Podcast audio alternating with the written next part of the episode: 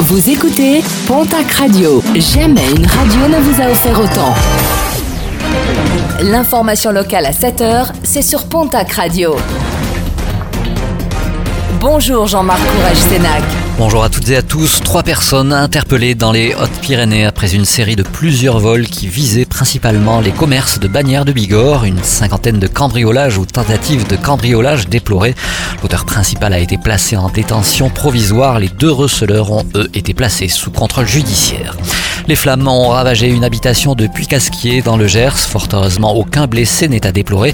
Les cinq personnes qui se trouvaient sur les lieux au moment du sinistre ont été prises en charge. Une enquête a été ouverte pour déterminer les causes exactes de cet incendie.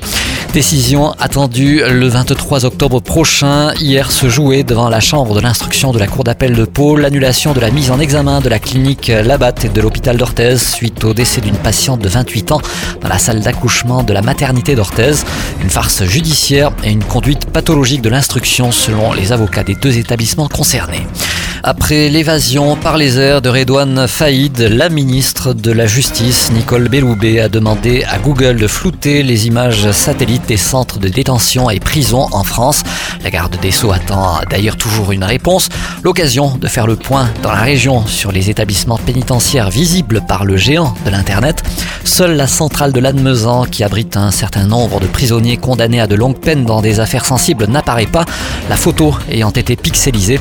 Ce n'est en revanche pas le cas de la centrale Péménian à Mont-de-Marsan et des maisons d'arrêt de Bayonne, Pau et Tarbes.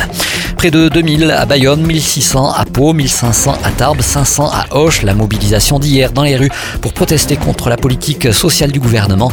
Une mobilisation qu'il faudra amplifier pour les syndicats et notamment la CGT qui souhaite, je cite, faire grandir le mécontentement au-delà de cette journée. Et puis un rendez-vous pour l'emploi saisonnier et pluriactivité, ce sera ce vendredi à Saint-Lary-Soulan. Rendez-vous est donné du côté de la salle des sports de 9h à 14h.